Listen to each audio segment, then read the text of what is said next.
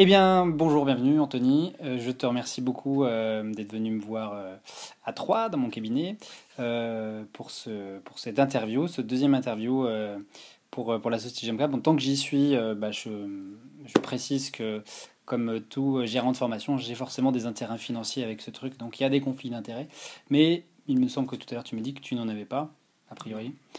Donc je te laisserai dire. Donc, donc voilà, juste préciser qu'il y a des conflits d'intérêts avant de démarrer cette interview. Euh, et donc merci à toi. Euh, est-ce que tu pourrais déjà te présenter pour ceux qui ne te connaissent pas du coup Alors bonjour Mathieu, merci de m'accueillir. Je t'en prie, avec plaisir. Alors, je m'appelle Anthony Alimi, je suis kinésithérapeute, je suis diplômé depuis vraiment pas très longtemps, je suis diplômé depuis 2015. Donc j'ai pas de conflit d'intérêt parce que je ne touche pas vraiment financièrement d'argent, mais euh, je suis derrière la page Facebook Croyez-moi, je suis kinésithérapeute qui est la traduction de la page Trust Me, I'm Physiotherapist. Euh, je suis aussi euh, membre de la Société de physiothérapie de Bourgogne. Donc, mhm. euh, c'est une association à Dijon et à Besançon qui organise des conférences entre, 5 et, entre 9 et 10 conférences par an. D'accord. Ils sont, et c'est des conférences qui sont sur des thèmes plutôt axés musculo-squelettiques ou ils font d'autres choses? Non, tous les thèmes sont variés. Par exemple, la première conférence l'année prochaine, ce sera sur la bronchiolite du nourrisson. Mhm. On fera venir il y a l'étude Bronchilib 2 qui est sortie ah il n'y a pas très longtemps, enfin, qui est en cours de publication. Mhm. Et du coup, on va faire venir les auteurs qui, pour qu'ils expliquent un peu comment ils ont fait l'étude, ce qui est venu, ce qui a amené leur raisonnement et pourquoi ils la font. Super. Donc, euh, donc euh, les formations, si je ne m'abuse pas, enfin les, les séminaires, c'est euh, Dijon et Besançon, ça vous arrive pas d'en faire ailleurs? Non, non. On en a fait 5 à Dijon, 5 à Besançon, c'est ça? Oui, on en a fait une fois à Beaune aussi. Mais le problème, c'est que bah, tout le monde n'est pas forcément hmm. mobile. Après, on perdait une partie. Hein. Juste euh, pour préciser, donc il faut, on, paye une cotisation, c'est ça? Puis après, on peut venir à toutes les formations? Oui, oui, on paye euh, c'est 50 euros par an. On devient adhérent à la Société de physiothérapie de Bourgogne, qui rend tout de suite adhérent à la Société française de physiothérapie. Mhm. Et sinon, c'est 15 euh, euros par conférence. Ok. Ok, donc, donc merci. Donc on a bien compris que tu étais kiné. Euh, que tu, alors tu travailles, euh, comment, comment tu travailles? Tu travailles où, etc. Alors je travaille dans un cabinet libéral à mhm. Dijon. Euh, je travaille avec un patient par demi-heure. Je, mhm. puis tout est, sinon tout est, tout est tout à fait normal. Voilà, un parcours classique. Et, et on, on, y reviendra après, mais plutôt une activité assez soutenue sur les réseaux sociaux, il me semble. Oui, c'est ça. Oui, c'est ça. Bon.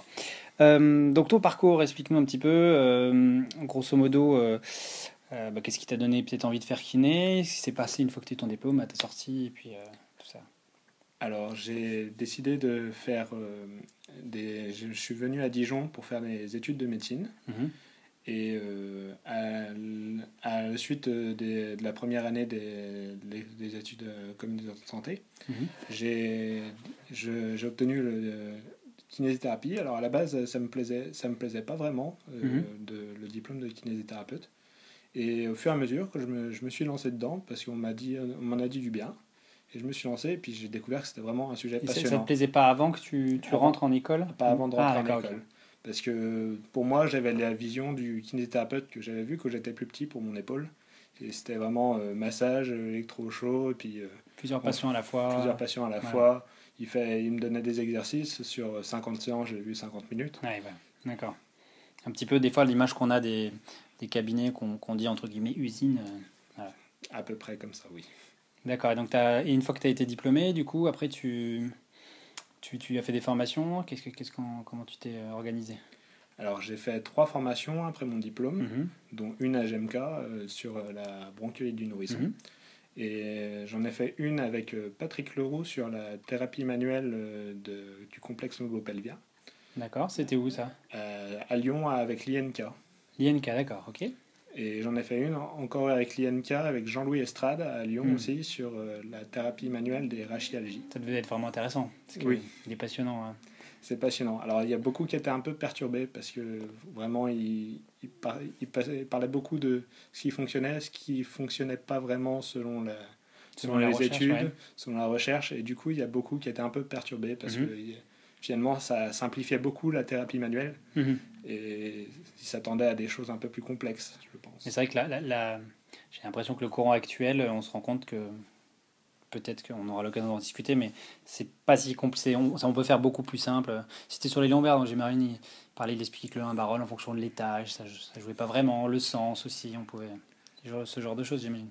Oui, à peu près, oui, c'est ça. les études de la, la, palpation, à quel point mmh. était fiable. Donc il parlait des, étages des étages cervicaux qui étaient un peu plus mmh. fiables que les autres. C'est lui qui fait, qui publie énormément sur ActuKiné, plein d'articles, vraiment mmh. très intéressant à chaque fois. Ok.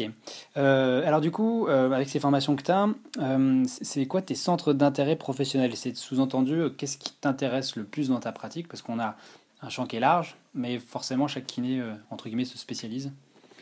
Alors, bah, du coup, j'ai un, j'ai un grand intérêt pour la douleur, la mhm. prise en charge des douleurs chroniques, mais aussi toutes les douleurs en général, donc tout ce qui est troubles musculo-squelettiques. Mhm. Et du coup, c'est vrai que je m'oriente beaucoup là-dessus dans mes lectures d'articles, ce qui me rend un peu forcément biaisé sur tout ce que je lis. Mhm. Mais c'est un, domaine, c'est un domaine vraiment assez large. C'est grâce justement à une conférence de Yannick Bard, qui publie beaucoup oui, bah oui, oui aussi, euh, sur la douleur, beaucoup, qui était venu à la Société de physiothérapie de Bourgogne. Mm J'étais encore étudiant et qui m'avait vraiment. Euh, tu avais ton mémoire sur la douleur, je crois que tu m'avais dit. Hein. J'avais fait mon mémoire sur les céphalées. D'accord. Et j'ai fait ma soutenance sur la sensibilisation nociceptive centrale. C'est un, un, des intérêts de. D'accord. Et du coup, euh, naturellement, tu es parti plutôt là-dessus sur. dans ton choix de patient, comment comment as fait pour cibler ça dans ta patientèle alors bah, après, j'ai pas eu besoin spécialement de cibler. Mhm. Enfin, en, tant que kiné libéral, on trouve beaucoup de patients qui ont des troubles musculo-squelettiques. Mhm. Euh, je ne suis pas encore spécialisé dans vraiment la douleur chronique, mais mhm. je, je, reçois de plus en plus de patients douloureux chroniques. Et du coup, c'est vrai que à plus ou moins long terme, ce sera un peu mon intérêt, me spécialiser. Donc plutôt vraiment chez le patient chronique avec... Euh, euh, pour ceux qui. Euh, bon, je pense que tout le monde a à peu près conscience que c'est chronique, mais tu parles vraiment chronique avec une, modification centrale du système euh, nerveux. Voilà, tous ceux qui ont des douleurs qui sont classifiées comme dysfonctionnelles par mhm. l'IASP. D'accord.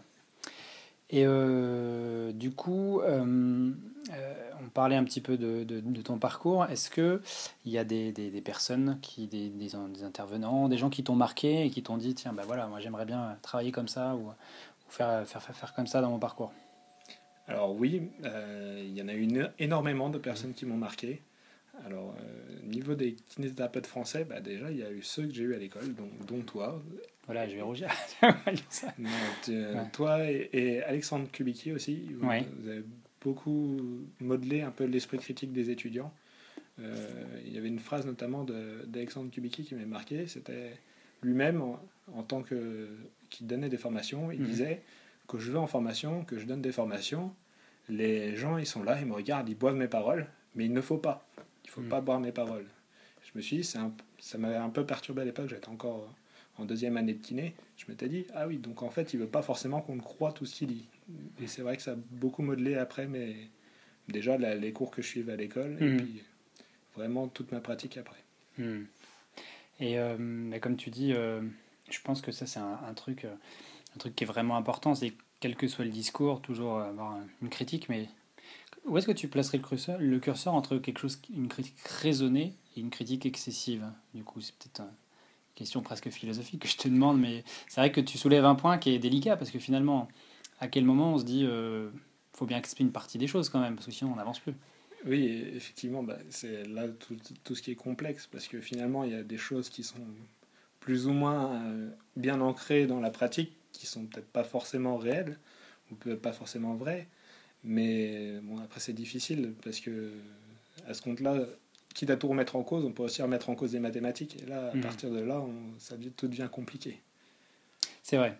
Et du coup, euh, ça c'était en, pendant ta formation. Et plus tard, est-ce qu'il y a des personnalités, des, des, gens qui te marquent, qui tu penses que, qui sont intéressants pour la profession? Alors, oui, oui. Alors, c'est alors, il y a aussi, pendant la formation, il y a aussi les Yannick Bard, du coup, et mm. euh, Jean-Louis Estrade sur Actu Kiné. Euh, alors, il y en a eu d'autres Super travail qu'ils font. Ils font un gros travail de, de veille, euh, de, veille bibliographique. Ils expliquent ça de manière assez, assez simple, simple à comprendre. Et c'est vrai que ça aidait beaucoup. Moi, en tant qu'étudiant, ça m'a permis d'avoir un mm neuf un peu sur les cours et du coup, exercer mon esprit critique comme, comme, comme vous comme vous, comme vous nous l'avez enseigné à l'école. Mhm. Euh, et sinon, actuellement, je pense que c'est vraiment les kinésithérapeutes étrangers Mhm. que du coup on peut aussi euh, on peut voir un peu leur mode de pensée Mhm. grâce à Facebook et aux réseaux sociaux, à Twitter. Euh, Greg Lehman, Adam Mickens, euh, Ben Cormack, Mhm. c'est pas vraiment un kinésithérapeute. Donc du coup c'est vrai que ça, ça aide beaucoup à ça aide beaucoup à, à diversifier mes, mes points de vue. D'accord. Et euh, des gens comme, euh, comme, euh, ouais, comme, comme les Australiens, comme Mosley, comme Butler, pareil, c'est des gens qui, qui, qui te marquent aussi, j'imagine?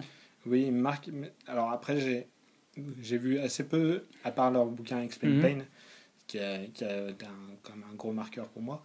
J'ai vu assez peu de, de leur manière de penser. D'accord. Tout ce qui était dans leur bouquin, c'est vrai que tout ce qu'on- toutes leurs manières de penser sont plutôt rapportées que- de ce que j'ai vu. Donc c'est vrai que ça marque, ça, marque dans le sens où ça a marqué les autres professionnels qui ont rapporté, mais du Ça, coup, pour- ça pourrait peut-être changer parce que tu me disais en off que tu as la chance d'aller voir Monsieur Mosley la semaine prochaine. Donc euh, tu nous feras un petit résumé euh, ou des, une- un petit post sur les réseaux après ça ou pas? Ouais, peut-être oui, on Ça serait bien quand même. on verra bien ce que ça va donner. Ok. Euh, ok. Donc, d'un point de vue ma- vraiment beaucoup plus pratique, tu es sorti il n'y a pas longtemps, donc tu as une formation, euh, euh, on va dire, relativement récente, même si on peut toujours critiquer sur telle ou telle école. Euh, dans ta pratique quotidienne, euh, comment tu travailles du coup euh, avec la formation que tu as eue, puis avec les influences que tu, que tu as après? C'est une question très large, mais. euh, Alors, en fait, c'est vrai que parce que c'est très très large, parce que ça dépend du patient, dans le sens où dès que le patient arrive au cabinet, je lui explique un peu tout ce que je, moi je peux faire. Donc, euh, de- donc euh, selon sa pathologie, s'il est selon le stade où il en est, par exemple, s'il est en stade aigu, bah, il y a des fortes chances qu'il s'améliore tout seul. Mhm. Si par, par contre, euh, qu'il a mal au dos, ça fait plus de 4 semaines qu'il a mal au dos et que ça n'a pas changé, bah là je lui explique qu'il va falloir qu'on travaille vraiment ensemble. Donc je lui explique selon son stade ce que moi je peux faire pour lui. Si c'est un traitement qui va plutôt être symptomatique, diminuer ses symptômes, lui faire reprendre une activité le plus vite possible. Ou si c'est vraiment une reprise, euh, vraiment qu'il va falloir reprendre des choses qu'il a du mal à faire Mhm. et du coup les reprendre, les travailler en fonctionnel au cabinet. Euh, donc je lui explique un peu tout ce que je peux faire, que ce soit massage, exercice, euh, étirement, tout- toutes ces choses-là, Mhm. l'éducation, des auto-exercices, des auto-étirements. Et après je lui demande de choisir, choisir ce que lui, il a envie lui-même de faire, parce que je lui explique pourquoi si on fait ça, qu'est-ce qui va se passer, qu'est-ce que ça implique pour lui si on veut Mhm. qu'il guérisse quand même. Tu lui donnes un genre de pronostic par rapport à telle telle approche Voilà. et tu laisses le choix. Et du coup, j'essaye de valoriser le plus possible Ah, l'exercice physique, parce que c'est vrai que ça a montré beaucoup d'impact sur les troubles musculo-squelettiques. Mhm. Et du coup, par contre, on a montré que dans, dans certaines pathologies, si le patient n'y croyait pas, s'il n'avait pas envie de le faire, ça n'avait absolument aucun impact. Donc Mhm. c'est pour ça que je laisse le patient décider lui-même, Mhm. parce que ses attentes, ce qu'il veut réellement, ça a un gros impact sur les, les résultats du traitement. Donc tu vas plutôt privilégier euh, d'une manière. Après, c'est logique si tu prends plus de, de gens chroniques, si j'ai bien compris. Tu vas plutôt aller vers l'exercice plus que vers les approches passives euh, Oui, alors même chez, traditionnelles, entre guillemets. même chez les patients aigus, je vais les inviter à avoir des approches euh, actives, Mhm. parce qu'on a montré que même chez les- par rapport au repos, tout ça. euh, que, que même chez les, que même un exercice actif, selon comment il est réalisé, après c'est vrai qu'il y a plusieurs manières de réaliser, Mhm. il peut avoir des, des, des effets antalgiques à court Mhm. terme. Donc euh, une seule séance permet de diminuer les douleurs. Par exemple, on a vu ça avec l'isométrique pour les, pour les tendinopathies. Mais c'est vrai que l'isométrique peut diminuer toute la sensibilité à la douleur pour n'importe quelle pathologie. Mhm. D'accord. Donc, euh, si on devait faire un, un espèce de résumé pourcentage, ça, voilà, on va dire, tu fais combien de pourcents de, on va dire, d'actifs et de, on appelle ça le end-off, on va dire? 70, un petit 70-30, un 80-20, un 99-1. Non, non, c'est. je pense que on est à 65-70. D'accord. Parce que, comme j'ai dit, il y a les attentes des patients Bien sûr. ouais. et tous ne vont pas aller directement vers l'exercice. Mhm. Donc après, c'est vrai Et que. après, le challenge, c'est les emmener petit à petit vers Oui. l'autonomie. Quoi. Voire même des fois, euh, la première séance, souvent ils se disent bah, on va essayer, euh, bah non, je vous fais confiance. Donc du coup, on essaye les exercices. Ils trouvent pas forcément, comme je l'ai dit, ça dépend de quel point. Si on, si on fait un exercice fatigant, par exemple, qui, est, est- est, euh, qui vraiment fatigue les patients, ça va plutôt avoir tendance à majorer la sensibilité à court terme Mhm. plutôt que la diminuer. Contrairement aux exercices aérobiques qui sont vraiment pas, pas au seuil de fatigue. Donc du coup, c'est vrai que des fois, bah, ils disent ah c'est peut-être pas une si bonne idée que ça l'exercice, et du coup ils veulent revenir vers des approches passives. Donc du coup, on fait des, des approches passives, et du coup on réadapte au fur et à mesure pour les remettre progressivement vers l'exercice. Ok. Euh, bien, je pense qu'on a déjà un, petit point de vue de comment tu travailles ton parcours. Euh, je voulais t'interroger aussi, bon, le deuxième grand pan euh, qui m'intéressait, moi, c'était ta présence et ton expertise que tu pouvais avoir sur les réseaux sociaux. Alors, je dis expertise parce que tu es comme enfin, il me semble que tu participes beaucoup, tu interviens sur beaucoup de conversations, dans beaucoup de groupes, tu publies beaucoup. Et du coup, bah, je voulais déjà commencer en te demandant Qu'est-ce que tu penses de ces réseaux sociaux par rapport à la profession? Qu'est-ce que ça, qu'est-ce que ça amène? Alors après, c'est vrai que c'est un peu large parce que dans les réseaux sociaux, il y a d'une part, il y a les pages, euh, les pages euh, qui sont, on va dire, officielles, qui, elles, vont plutôt avoir tendance à distribuer des, articles, des connaissances, euh, donc, par exemple, quelle page euh, tu dirais Alors, il y, y, en a beaucoup. Il y a euh, Rethinking Physiotherapy. Mm Il y a. Géré Doula, par exemple Alors, Géré Doula, ah, c'est un, groupe. Oui, c'est un groupe. Il y a, oui, d'accord, ok, excuse-moi, j'avais pas compris. Voilà, c'est ça. Il y a Trust Me and Physiotherapy, comme j'avais dit. Il y a, tout, il y a Physio Research. Il y a, il y a beaucoup de pages comme ça. Mhm. euh, en français, il y en a pas tant que ça. Il y a la page de l'agence EBP, mm -hmm. de, Gemco, du coup, Merci. tant qu'à faire. Et donc, du coup, c'est vrai qu'il y a des pages des organismes de formation. C'est vrai qu'en français, on n'a pas tant de pages que ça. Euh, et du coup, qui permettent de diffuser plutôt une partie des connaissances, les, les points de vue des auteurs. Je ne sais pas si Actu Kiné, ils ont une page ou pas. Alors, Actu Kiné, si effectivement, ils ont une page. On ne la voit pas beaucoup sortir. Est-ce que... Euh, alors, après, ça dépend vraiment de. C'est le problème de Facebook, c'est qu'il y a plusieurs pages qui sont mises en avant selon hmm. les réactions qu'elles génèrent. D'accord. Et selon elles sont mises en avant dans le fil d'actualité par rapport à ce qu'on consulte. Si mhm. moi-même je consulte souvent la page ActuKiné, que je vais commenter, interagir sur les partager les publications, mhm. j'aurai beaucoup plus de contenu d'ActuKiné qui sera mis en avant. Et il y a des possibilités par, de sélectionner dans pour avoir les plus, de, les plus mises en avant selon les pages qu'on mhm. préfère. Euh, et puis après, il y a les groupes. Alors les groupes, là, par contre, c'est intéressant aussi, évidemment. Mais dans ce compte-là, c'est plutôt des personnes qui viennent apporter leurs interrogations mhm. ou partager des contenus qu'eux, ils ont trouvé intéressants. Mais du coup, il y a vraiment plus une question d'échange, je pense, que les pages. avec euh, bon, un peu des dérives qu'on peut mhm. trouver parfois. je pense qu'on y viendra après. Euh, donc euh, c'est un, un, point de vue intéressant parce que du coup tout le monde peut apporter son point de vue, que ce soit pas forcément les mhm. experts. Et c'est vrai que des fois ça apporte des, des, points de vue assez neufs sur certains sujets quand, euh, quand on a la possibilité de les voir.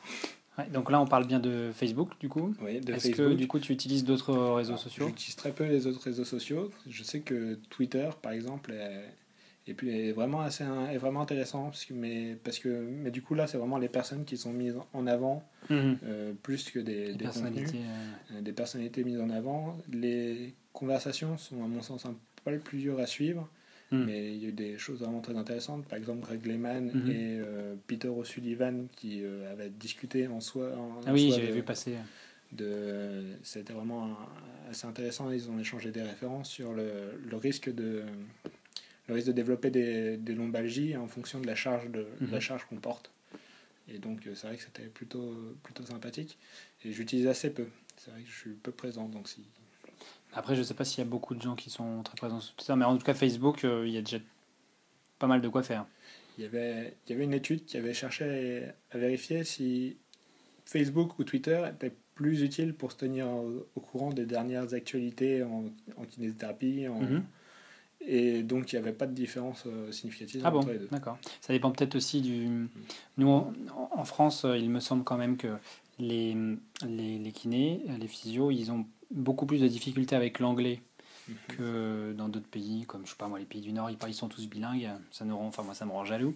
Et du coup, peut-être que Twitter est plus accessible parce qu'il y a peu de choses en français sur Twitter, alors que sur Facebook, il y a un travail, euh, on va dire, de traduction, un peu de vulgarisation euh, de gens comme toi, par exemple, qui vont euh, aider les kinés qui ne sont pas bilingues à, à, comprendre ça. Donc ça, c'est, je pense que ça joue. Oui, c'est le fait que sur Twitter on soit limité à 160 caractères, ça, ça, limite pas mal les explications qu'on peut apporter en plus à certains contenus. Mm.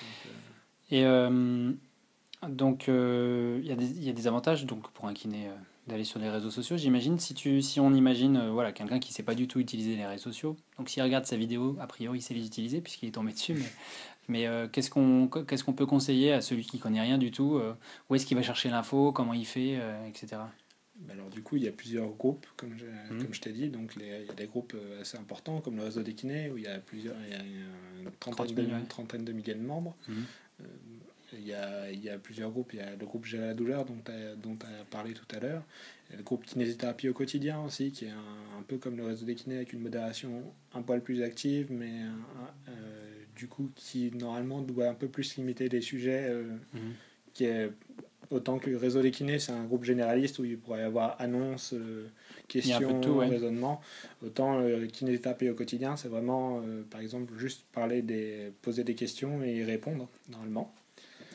Après, il y a d'autres groupes un peu plus, un peu plus restreints qui sont parfois plus actifs, par exemple Convivia Kiné. Mhm. euh, alors, euh, du coup, Convivia Kiné, qui là, la modération est très active et essaye de vraiment de limiter toutes les, C'est un groupe. On peut, ça parle de quoi, Convivial Kiné? C'est un groupe généraliste, tout comme, Ah, euh, tout comme le réseau des kinés. Alors, la différence, c'est que là, par contre, euh, ils sont pas limités à la kinésithérapie. Ils, parlent- ils peuvent parler de tout, c'est réservé aux kinés, mais pour parler de tout. D'accord. Et du coup, la modération est beaucoup plus active, essaye de vraiment de limiter les, comment dire, les, de limiter les, les casses. Euh, Il y a des groupes aussi comme euh, le groupe de zététique. Oui. Il y a beaucoup, il y a beaucoup, beaucoup de kinés qui sont dedans. Oui, oui où les, c'est la- le but, c'est de s'exercer l'esprit critique essayer de d'analyser certains certains C'est vrai qu'il y a pas mal de kinés qui sont dedans, grâce à, grâce notamment euh, euh, à Nicolas Pinceau, euh, qui, qui un petit peu a, a permis, grâce à Richard Monvoisin, de faire connaître les éthiques auprès des kinés. Ouais, c'est vrai que c'était C'était donc euh, ouais, c'est vrai que j'avais pas pensé à ce groupe. Et puis euh, les groupes spécifiques, euh, il y en a un qui s'est ouvert sur les, il y a pas très longtemps sur la- l'approche justement un peu musculosquelettique là. Je me souviens jamais, c'est Pity quelque chose là. Pity Together Ah voilà, c'est ça. c'est voilà, c'est PT2 et Gaver G A T H E R Ouais. donc c'est justement c'est appliquer les principes de la zététique mais sur la kinésithérapie en fait donc c'est vraiment que des conversations au sujet de la kinésithérapie mais avec des principes zététiques donc tous les arguments doivent être éta- étayés de source Mm. Euh, tout- toutes les interventions doivent être pertinentes pas de blagues pas de Mhm. pas de choses qui viennent soit faire des attaques euh, des arguments fallacieux comme des Mhm. sophismes soit des, soit venir euh, un peu diluer la conversation et perdre l'intérêt général Une discussion autour des faits en fait. voilà, c'est exactement ça. Et du coup, c'est assez intéressant et c'est vraiment. alors, il y a vraiment des conversations très poussées dessus. Mhm. C'est vraiment assez impressionnant euh, ce que les kinés, du coup, ils peuvent sortir une fois qu'ils sont plus. euh, une fois qu'ils sont vraiment cadrés. Mhm. Du coup, euh, ouais, donc en fait, on va dire qu'il y a plusieurs familles, si je comprends bien, des familles un peu générales, comme le réseau des kinés où on parle de tout, mais il n'y a pas Ouais. vraiment de filtre, jusqu'au au groupe ultra spécialisé où c'est filtré à mort, mais que les discussions peuvent aller très loin. Ouais. Peut-être parfois elles peuvent être un petit peu éloignées euh, de la pratique de, quotidienne. Je dirais pas que c'est éloigné de la pratique quotidienne, mais que par contre, bah, pour y participer, ça implique vraiment beaucoup plus de- d'investissement. ouais. d'engagement. Parce que pour pouvoir faire un- et de sortir des propos sourcés, bah, il faut vraiment Mais faut vérifier ses sources, il faut aller rechercher les sources. Donc c'est vrai que c'est pas aussi facile que ça de, de s'engager à la conversation, voire même des fois de la suivre, parce qu'il faut quand même vérifier les sources. Mhm. Mais c'est vrai que c'est du coup ça a un avantage indéniable, c'est que les conversations dessus sont plus ou moins, euh, on peut vraiment faire confiance. Hmm. Enfin, le taux de confiance est plus haut que sur une conversation d'ordre général, on va dire. Ok. Et donc, tu parlais, évoquais tout à l'heure les travers, parce que il y en a. Mhm. Il y en a pour la petite histoire, euh, on, s'était, euh, on en avait déjà discuté, mais il y a maintenant, maintenant à un congrès où, euh, où j'avais. Moi, j'étais plutôt, plutôt réservé sur les réseaux sociaux parce que je trouvais qu'il y avait ce côté, euh, ce que je te disais en off avant, quand on parle à quelqu'un en face à face, ça n'a rien à voir que quand on écrit. Et du coup, le fait de ne pas voir le ton, la façon de parler, on saisit pas forcément la nuance et parfois des, des choses peuvent être prises pour des attaques. Et euh, donc j'en arrive à ma question avec ce petit, ce petit exemple. J'ai un peu changé d'avis aujourd'hui, mais euh, du coup, les travers de, de, ces, réseaux sociaux, ce serait quoi pour toi? Alors il y a, y a des incompréhensions qui naissent. hein. Il y a une sorte. euh, Aujourd'hui, il peut y avoir. on a vu émerger une sorte de deux groupes qui ne sont pas vraiment des groupes, mais il y a une sorte de schisme au sein de la profession où il y a des, des gens qui défendent la pratique fondée sur les preuves, l'evidence-based practice, et ceux qui défendent leur, euh, bah, euh, qui défendent leur bah, l'expérience, qu'est-ce qu'on en fait de la clinique, qu'est-ce qu'on fait, qu'est-ce qu'on Mhm. fait de ça. C'est pas vraiment des groupes qui s'opposent en réalité. Dans, en pratique, euh, en pratique, l'evidence-based practice prend en compte l'expérience clinique, mais en- dans les propos en fait sur les réseaux sociaux, il y a une sorte de glissement qui s'effectue entre les arguments de chacun Mhm. pour chacun des, finalement défendre leur position plus que pour euh, vraiment discuter et échanger autour de, de certains termes. Donc par exemple, du coup, ceux qui défendent l'evidence-based practice vont avoir tendance à demander des sources, à essayer d'éviter le plus possible les, les, les- les- l'expérience clinique comme, euh, comme support des, des propos et vont avoir tendance du coup à braquer certaines personnes qui elles vont avoir tendance à ne pas euh, essayer de comment dire de suivre ce qu'elles ont envie de suivre de, de suivre ce qui pourrait être intéressant pour elles plutôt que de se renfermer sur comment Mhm. elles, comment elles pensent déjà. Donc c'est vrai qu'il y a une sorte de communication qui est un peu difficile. Après l'inconnu c'est qu'est-ce que cette communication apporte? Est-ce que finalement, le fait que certaines personnes euh, se braquent d'un côté et de l'autre, ça, ça engendre à la longue un, braquet, un, comment dire, un blocage, Ouais. un blocage? Voilà, Est-ce que finalement, même s'ils se braquent dans la conversation, est-ce qu'il n'y a pas des changements qui s'effectuent plus tard dans, dans leur pratique, dans leur manière de voir les choses? Bah, moi, c'est de ça que j'avais un petit peu peur. Je me disais, euh, si on braque quelqu'un, que ce soit d'un camp ou dans l'autre, parce que je pourrais aussi soulever l'inverse, c'est-à-dire euh, euh, être beaucoup dans le BP, certains ne comprennent pas forcément, n'ont pas les clés de compréhension. Et euh, parfois, certains discours peuvent être vus comme hautains, comme rabaissants.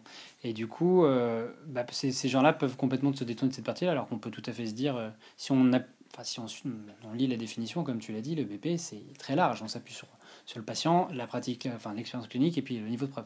Donc moi, je me dis, est-ce qu'il n'y a pas des risques aussi euh, de détourner complètement les gens vers de la pratique basée sur les preuves On a bien compris que la profession voulait aller vers ça maintenant, euh, tout en respectant un petit peu euh, ce que voulait le patient. Et euh, moi, ce que j'avais peur, c'était ça. Tu vois, c'est qu'il y en ait qui se, qui se désolidarisent un peu euh, et qui, qui partent sur des choses très différentes. Euh, alors, oui et non. Bah, Mhm. Ça, c'est difficile à répondre parce qu'on ça, on ne pourra pas savoir tant qu'on tant qu'on n'aura pas fait Bien d'études sûr, sur le sujet.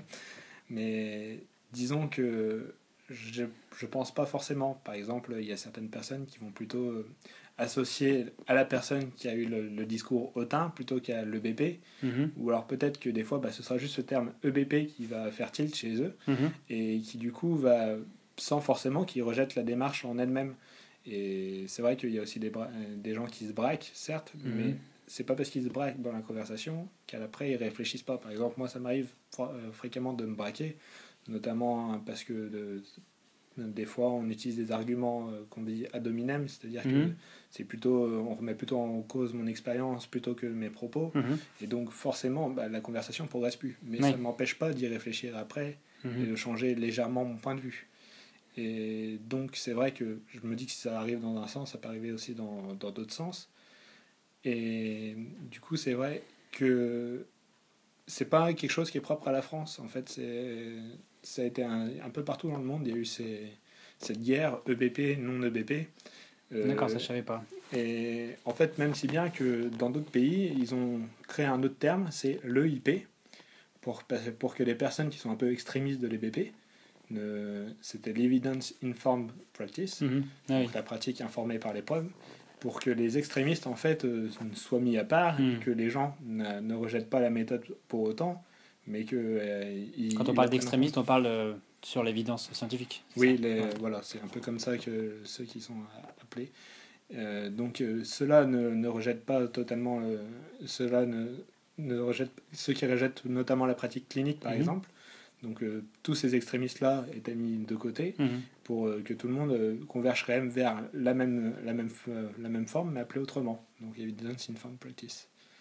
Après, c'est vrai que les réseaux sociaux permettent quand même de confronter les avis, donc c'est intéressant, mais c'est sur la forme souvent que c'est compliqué. Peut-être que sur des sites euh, où la modération est plus active, euh, je pense euh, bah, le dernier site que tu as, que as, enfin le dernier groupe que, dont tu as parlé, ça, permet, ça garantit peut-être euh, de limiter les sophismes, les attaques, etc. Oui, c'est vrai. Parce que c'est pas, c'est pas évident pour un kiné qui travaille d'une certaine façon depuis un, un grand nombre d'années euh, de s'entendre dire, j'imagine, hein, voilà, ce qu'on a fait jusqu'à présent, il, semblerait que ça fonctionne pas comme ça. Maintenant, il faut faire autrement. C'est vrai que je pense que dans les deux sens, je peux comprendre que ce soit énervant. Dans un sens où on, pense qu'on a l'évidence scientifique qui va avec nous et de se dire je ne suis pas écouté. Et inversement, j'ai travaillé toute ma vie comme ça et du coup, bah, aujourd'hui, on est en train de me dire que ça marche pas et pourtant mes patients sont quand même contents. Et souvent, il y a des, difficultés à établir ce genre de choses. Et du coup, est-ce que tu penses que euh, entre, entre les, les, rencontres interprofessionnelles et les réseaux sociaux, tu vois, est-ce que tu vois une différence au niveau de ce qu'on peut amener, de ce qu'on peut apporter? Effectivement, oui. Les rencontres interprofessionnelles, je trouve ça vraiment très intéressant. C'est pour ça que je suis à la Société de physiothérapie de mhm. Bourgogne. Je trouve, euh, je trouve ça vraiment très intéressant. Mais dans un sens, les gens ils sont moins libres de parler, évidemment, donc du coup, ça évite les, les dérives. Mais du coup, ça aussi, ça coupe certaines euh, discussions intéressantes qui pourraient avoir lieu du fait des avis un peu divergents qui, ne, des fois, ne sont ils ont peut-être moins le temps de réfléchir aussi. moins le temps de réfléchir, ils ont moins le temps de vérifier, leur, euh, vérifier ce qu'ils sont en train de dire, de, de faire attention un peu à, à, ce qui est dit aussi. Donc c'est vrai que c'est très intéressant, mais les deux se complètent, je pense. Mhm.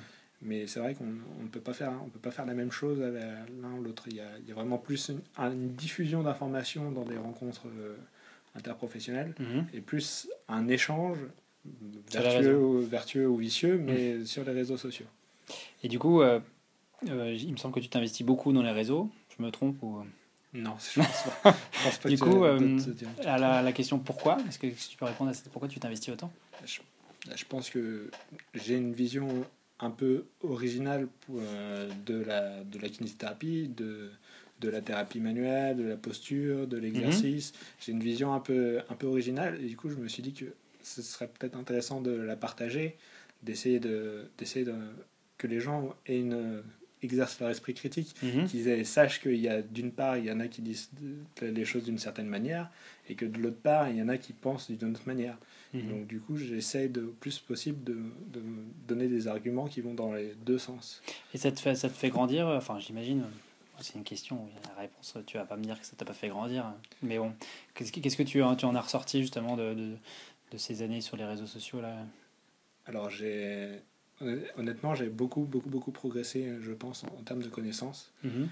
mais aussi en termes de réflexion, parce que c'est vrai que moi, à l'inverse, à la tendance, j'étais moi aussi de mon côté beaucoup plus, euh, beaucoup très, très extrémiste de mon côté. Mhm. Et ça m'a permis aussi de prendre des informations qui étaient, euh, qui à la base je rejetais, mais qui étaient plutôt intéressantes euh, mhm. d'un autre côté. Et c'est vrai que même formuler ses propres connaissances, essayer de les partager, déjà les reformuler, c'est intéressant en soi parce que ça mhm. permet de vérifier qu'on a bien compris. Des fois, ça permet de recomprendre différemment les choses qu'on a envie de. Ça structure sa pensée. Hein. Oui, c'est ça. C'est vraiment, je trouve ça très intéressant. C'est un exercice, euh, c'est un exercice que j'encourage tout le monde. Bah, du coup, euh, comment tu gères les, les situations euh, polémiques Moi, j'ai déjà été le témoin d'un de, d'un petit peu, voilà, tu t'es échauffé avec certaines personnes et tout. Mhm. comment tu gères ces situations? Parce que c'est pas forcément évident aussi en tant que quand on se fait soit agressé ou quand on te sent. c'est comment tu fais? C'est honnêtement, ça me, ça me gêne pas plus que ça. Alors après, c'est vrai que avec les armes de la zététique, les, les sophismes, les mhm. arguments fallacieux, ça permet de. Des fois, on s'en sert comme d'arme, mm Donc, euh, quand quelqu'un vient commencer à faire une attaque à dominem, ad personnem, mhm. c'est toujours facile de. Plutôt que de s'engager émotionnellement dans la, dans, la, mhm. dans la conversation, dire bah non, ça c'est un ad personnel, je ne, je ne prends pas en compte euh, cet mm. argument-là. Euh, si tu as un autre argument, vas-y, sors-le, sinon non. Ouais. Donc du coup, en fait, tu vis pas forcément mal des fois de te faire un petit peu... Pas du tout, non, ça ferait longtemps que j'aurais arrêté, je pense. Ça marche. Euh, tu as des projets pour, pour la suite, du coup Sur le court terme, moyen terme, long terme? Alors, j'ai oui, du coup, j'ai des, plus ou moins des projets. Donc, euh, comme je dis, je voudrais vraiment me spécialiser dans la douleur chronique. Mhm. Euh, donc, à court terme, c'est vraiment essayer de vraiment d'avoir de plus en plus de, patients à douleur chronique mhm. euh, chez, que, chez qui je pourrais vraiment, qui ont des douleurs dysfonctionnelles, chez qui vraiment je pourrais apporter quelque chose que peut-être d'autres kinésithérapeutes mhm. n'ont pas pu apporter avant. et à long terme, ce serait peut-être éventuellement de, de lancer une sorte de de centre pluridisciplinaire de traitement des douleurs, mais en, libéral, pas comme dans les centres antidouleurs, de manière à essayer de, de manière à essayer de prendre en charge les patients qui sont un peu des fois, il y a des patients qui traînent depuis 6 ans avec leur douleur et qui mhm. deviennent de plus en plus incapacitantes. Qui essayer de les sortir. Parce que du coup, les centres antidouleurs, euh, tu penses que toutes ces approches, euh, ils les ont ou pas? Enfin... Alors, pour avoir parlé un peu avec certains, non, pas forcément, non. Il y a des, il y a des débuts de raisonnement qui se font de, dans ce sens-là, dans le sens, euh, dans le sens un peu comme de, du coup de Mosley avec les, mhm. De Mosley et Butler avec leur notion de danger pour la douleur, de sécurité. Mhm. Mais c'est vrai que je suis pas sûr qu'éventuellement il soit vraiment très. tu parles des dîmes et des cimes, c'est ça? Oui, c'est ça, des dîmes et cimes. Et c'est vrai que je pense qu'ils ils font du bon boulot, mais que peut-être l'approche pluridisciplinaire est un peu mise de côté. Il y a vraiment, j'ai l'impression vraiment que les médecins sont vraiment au centre de la, mhm. au centre du centre antidouleur.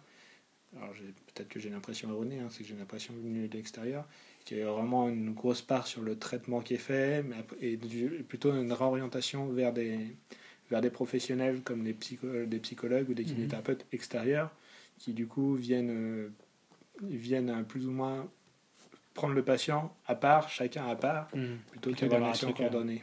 Mmh. Et euh, donc, quoi, développer moi, une espèce de structure pluridisciplinaire pour, pour prendre en charge ces patients-là. Oui, c'est ça. Ce serait cool qu'on puisse avoir. Tu sais s'il y a un réseau qui existe français de gens qui sont de kinés qui sont spécialisés dans la douleur? Alors, de, de kiné, non de professionnels spécialisés dans la douleur, il y a la SFETD, mhm. qui du coup c'est une, association qui du coup, euh, Société française d'études et de traitement des douleurs, mhm. et qui du coup est une association qui regroupe tous les, tous les professionnels intéressés dans le traitement des douleurs chroniques. Euh, il y a très peu de kinés dedans. doit être une... Ah, mais je crois que j'avais vu passer ce truc-là. Il doit y avoir une dizaine de kinés, je pense, dedans. C'est, pas Laurent Rousseau qui avait, qui avait mis le lien pour ce machin euh, je... il, est membre, non, de ça, non je je ne sais pas. Je ne sais pas. Je sais que Rémi Ollier est très investi. Alors c'est peut-être ça, oui. c'est peut-être Rémi Ollier alors. Rémi Ollier, Yannick Bard, mhm. euh, Thomas Ozinski, ils sont, mhm. ils vont d'ailleurs euh, Yannick Bard et Thomas Ozinski vont vont au prochain congrès de la SFETD vont proposer une conférence parce que la, la kinésithérapie est petit à petit évincée du traitement des mhm. douleurs. Et du coup, euh, c'est vrai qu'il faut quand même rappeler que les kinésithérapeutes ont un rôle dans ce traitement, un rôle vraiment primordial, je pense, parce que c'est eux qui remettent en mouvement les patients, euh, c'est eux qui viennent leur trouver les, handicaps fonctionnels et essayer de retravailler la fonction. Donc, euh, s'ils n'arrivent plus à. On est en première ligne aussi, j'ai l'impression qu'on les voit beaucoup plus que. Et avec, on a plus le temps aussi de les voir qu'un médecin. Bon, mais c'est un super projet ça. Et euh, au niveau des formations, j'imagine qu'il y a des formations que tu as envie de faire, mis à part celle de Mosley que tu fais la semaine prochaine. Ah oui, donc du coup celle de Mosley Explain Pain. Je vais du coup euh, je vais faire une formation Mackenzie parce que je trouve le concept intéressant dans le triage, peut-être pas mhm. forcément dans le traitement, mais dans le triage des patients qui est vraiment euh, très intéressant. Ils, mhm. ils essayent vraiment de classifier les patients et c'est vrai que c'est un peu comment dire c'est un un peu. Euh, ah, j'ai du mal à trouver son nom. Euh, qui fait la physio Sylvain Riquet qui fait la physio-échographie fonctionnelle qui m'a un peu vraiment orienté là-dedans parce que lui-même en fait quand il fait l'échographie mhm. il fait d'abord un, un, triage, un triage Mackenzie et après seulement les patients qu'il a classifiés dans autres il, euh, il vient lui-même faire, euh, il vient faire l'échographie. C'est bien que tu en parles parce que j'ai prévu un interview avec lui euh, les prochains mois. Donc, ah bah c'est voilà. parfait. un petit teaser. Et donc du coup, oui, sa, sa, vision des choses était intéressante. Donc il y a beaucoup de gens qui, c'est pas la seule raison, mais c'est vrai qu'il y a beaucoup de gens qui parlent de Mackenzie. Il y a des, des publications qui sont dessus. Mm-hmm. Alors plus ou moins plus ou moins controversé parce qu'il y en a qui il y en a une récemment qui est sortie qui disait que c'était légèrement plus efficace sur les douleurs mais pas sur la fonction. Donc évidemment c'est tout, tout reste tout n'est pas encore figé dans le marbre mhm. mais ça reste je pense une approche intéressante. Donc je vais la faire à GMK mhm. encore un petit peu de pub merci beaucoup. J'ai pas fini parce que du coup j'ai prévu aussi éventuellement de faire Ben Cormac. Mhm qui est, qui est un, du coup, qui a une approche sur l'exercice thérapeutique vraiment intéressante et qui viendra lui aussi. Bah, je peux le dire, c'est grâce à toi qu'on qu'on a notamment Ben Comac. Donc euh, j'ai bossé derrière pour, euh, pour essayer d'avoir ce, ce, charmant monsieur, mais c'est toi qui m'as donné les, le contact au départ, donc ça c'était cool. Oui, bah, après, j'ai vraiment pas fait grand chose. Je lui ai dit euh, Tiens, voilà Mathieu, il, peut, il peut auberger ton cours, vas-y, viens. Et du coup, bah oui, je pense que, on- enfin, je, pense que justement, j'avais aussi également prévu lui éventuellement de l'interviewer plus tard. euh, ça pourrait être intéressant d'avoir son approche, comme il est pas kiné justement, d'avoir une approche vraiment extérieure. C'est, c'est, il a une approche assez intéressante. Alors, euh, de ce que je lis sur euh, les réseaux sociaux Mhm. avec lui, des partages, il est vraiment hors des mouvements, euh, neurosciences, euh, anatomie, Mhm. choses comme ça. Il, il en parle évidemment, mais il les intègre. Mais il est vraiment, il essaie vraiment de se centrer sur le patient. Un sans- truc pratique, c'est plutôt assez pratique. C'est, plutôt pratique, c'est plutôt écouter le patient, voir y a les problèmes du patient et vraiment, vraiment se concentrer dessus. C'est vrai que ça a l'air très intéressant. Euh, son, je cherche, je cherche sa page, c'est euh, Corps kinétique. oui voilà, merci, corps kinétique. D'accord. De toute façon, je mettrai tous les liens en, en, en filigrane. Euh, ok, donc mouvement, Mackenzie, ça fait déjà un beau programme. Surtout si tu es au bout de Mackenzie, ça fait un certain nombre de, Oui, de blocs à faire. Euh, D'accord. Est-ce qu'il y a quelque chose que tu voudrais rajouter parce qu'on arrive proche de la fin? Euh, non, non. Quelque chose que tu aurais aimé dire et que, que tu n'as pu dire? Non, je pense que j'ai pu m'exprimer un peu sur euh, tous les, les points un peu un- importants. Mhm. J'ai parlé du hands-on, Oui. du hands-off surtout. Ouais. J'ai parlé du hands-off qui est vraiment, je pense, qui est une approche qu'on développe pas assez, et qu'on on a plutôt tendance à, à mettre de côté, à mettre dans un second temps, alors que même en première intention, Mhm. ça peut être vraiment intéressant. Surtout que plus ou moins en France, il y a commence à y avoir des autres professionnels qui commencent à faire du hands-off, Mhm. donc les enseignants d'activité physique adaptée, qui est une très bonne chose en soi, mais qui du coup, il faut rappeler que les kinésithérapeutes ont aussi leur rôle dans, ce, dans cette pratique, puisque nous, on fera du hands-off, et comme j'ai dit, des fois, les attentes des patients vont avoir tendance à les pousser vers le hands-on. Hmm. Et, c'est vrai que historiquement, entre guillemets, euh, le kiné français, il est, il est plutôt, euh, il a une formation axée hands-on. Et euh, je veux dire d'emblée, les gens, les patients, ils attendent pas qu'on les laisse assis entre guillemets hein, et qu'on commence à faire de l'éducation. Ils veulent qu'on aille mettre les mains dans la pommade et dans le cambouis, qu'on y aille. Mais euh, je, rebondis sur ce que tu viens de dire. Quand même, ce qu'il y a de bien, c'est que euh, j'ai envie de dire un petit peu tous les organismes de formation euh, actuellement, ils proposent des formations sur la douleur et donc sur le hands-off. Et c'est quand même, je pense qu'on est quand même une phase où ça change. Quand, je regarde il y a 10 ans en arrière, moi, quand je suis sorti, on en parlait très très peu. Il y avait, juste Mosley qui était venu, qui était venu quelques fois, et donc c'était vraiment très éloigné. Et là, voilà, on sent que ça, ça change, donc c'est quand même de meilleurs auspices qu'il y a 10 ans, je pense, par rapport à cette partie-là. Je pense, mais c'est une transformation mondiale qui se fait effectivement. Mm. Après, toutes les transformations prennent du temps. Bah oui, c'est ça. Une, génération en général. Donc, Il faut pas qu'on. après, le truc, c'est toujours c'est pareil, c'est euh, il faut essayer de, de faire en sorte que la transformation ne laisse pas trop de gens sur le carreau. C'est toujours. euh, ouais, c'est- Ok, bah écoute, merci beaucoup pour euh, cette interview. Je te remercie beaucoup d'avoir accepté de, de répondre à, à ces questions. Et puis, euh, ça m'a fait très plaisir de pouvoir discuter de ça. Euh, et puis surtout, euh, c'est toujours plus intéressant quand on voit la personne que quand on la, on la croise que sur un poste avec une petite photo avec écrit Anthony Alimi. C'est toujours bien aussi que les gens, les gens te voient et puis t'entendent. Je pense que c'est super, intéressant. Merci. Merci. Bah, je t'en prie, Merci avec plaisir. Et puis, bah, tu vas continuer d'être actif sur les réseaux, je pense. Et, Oui, c'est pas, c'est pas prévu pour l'instant que je m'arrête. bon, très bien. Bah, bonne continuation et puis euh, à plus tard. Merci.